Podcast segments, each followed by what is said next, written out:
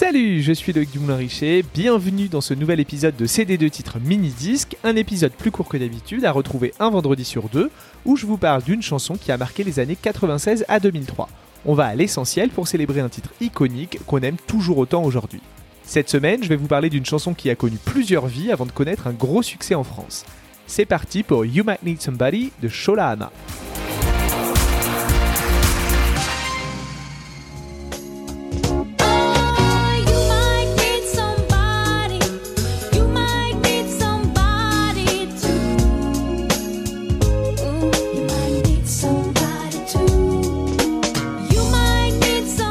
Je pense qu'on est beaucoup à avoir découvert You Might Need Somebody avec la version suave et délicieusement RB de Shola Hama en 1997. Sauf que cette chanson a une histoire qui remonte bien au-delà.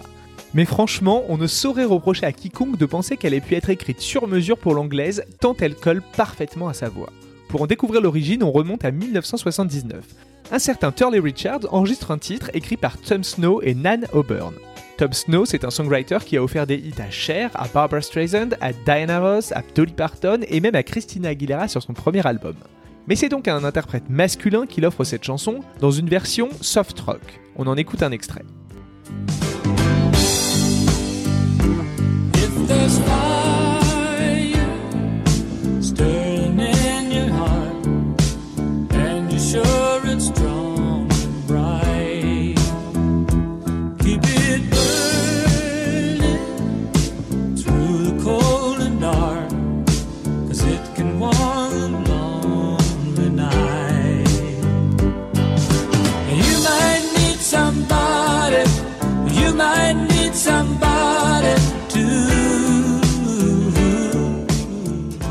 Malheureusement pour lui, le succès sera limité puisque sa version ne dépassera pas la 54e place du Billboard américain.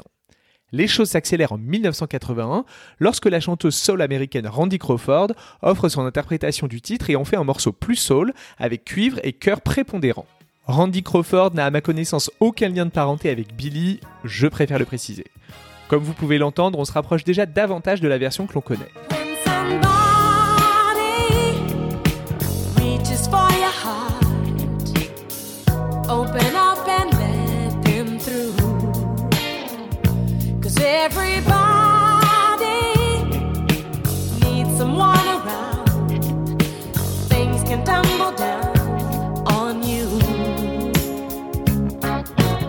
Le succès est majoritairement concentré sur le Royaume-Uni avec une jolie 7ème place dans le classement des ventes de singles. Bien qu'américaine, elle remporte en 82 le Brit Award de l'artiste solo féminine. Pour l'anecdote, je vous signale qu'on lui doit aussi One Day I Fly Away, la chanson interprétée par Nicole Kidman dans Moulin Rouge. Après une autre version dans le registre rock de papa en 1991 par Joe Walsh, le guitariste des Eagles, on en arrive à 1997. Shola Hama, jeune anglaise de 15 ans, est découverte en 95 par le patron d'un label londonien alors qu'elle fredonne sur le quai du métro en attendant son train. Il la signe et entame son développement artistique sans grand succès. En 1997, l'album Much Love voit le jour, porté par le single You're the One I Love, qui fait un véritable flop. C'est le second single sorti en avril de la même année au Royaume-Uni qui place Sholahama sur le devant de la scène. Sa version de You Might Need Somebody sonne tellement fraîche et faite pour elle que peu réalise que c'est une reprise. La production s'inspire de la version de Randy Crawford, mais reste très douce, tout comme la voix de son interprète qui n'en rajoute pas. L'émotion transparaît facilement, faisant du titre l'un des tubes du printemps qui atteint la quatrième place des charts et s'écoule à 200 000 exemplaires. Chez nous, il faudra attendre la fin de l'été pour que le titre s'impose. Une jolie dixième place au mois de septembre, dans un top 10 chargé de mastodontes comme Alané, Men in Black, Candle in the Wind ou Mbop, dont on a parlé il y a quelques semaines, allez écouter si c'est pas déjà fait, et tout de Lara Fabian. C'est d'ailleurs en France que Sholahama connaît le plus gros succès avec 250 000 CD vendus. You're the One I Love ressort opportunément comme single suivant et fait mieux que You Might Need Somebody en Angleterre en atteignant la troisième place des charts. On écoute un petit extrait.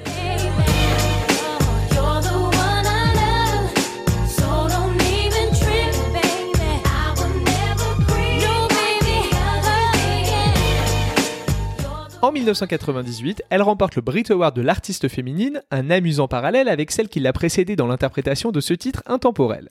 La France est le seul pays qui accueille correctement son projet suivant. Le single Still Believe est un joli petit tube chez nous et il a cela d'intéressant que c'est une des premières prods de Stargate, ce collectif dont je vous ai déjà parlé plusieurs fois et qui alignera les tubes dans les années suivantes.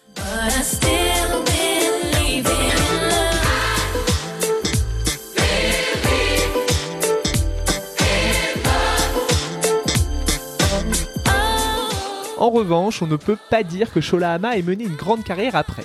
L'échec de son album suivant l'entraîne dans la drogue et la dépression, et quand elle s'en sort, son moment est malheureusement passé. Néanmoins, il nous reste aujourd'hui un superbe titre qui sonne encore frais et très addictif, et franchement, c'est déjà pas mal. Merci d'avoir écouté cet épisode de CD2 titres mini disque. Si ça vous a plu, mettez des étoiles, un commentaire et abonnez-vous sur votre plateforme préférée. Et bien sûr, on se retrouve sur Twitter et Instagram, at CD2 titres underscore pod. Parlez-en autour de vous, diffusez la bonne parole. Je suis Loïc Dumoulin-Richer et je vous dis à très vite.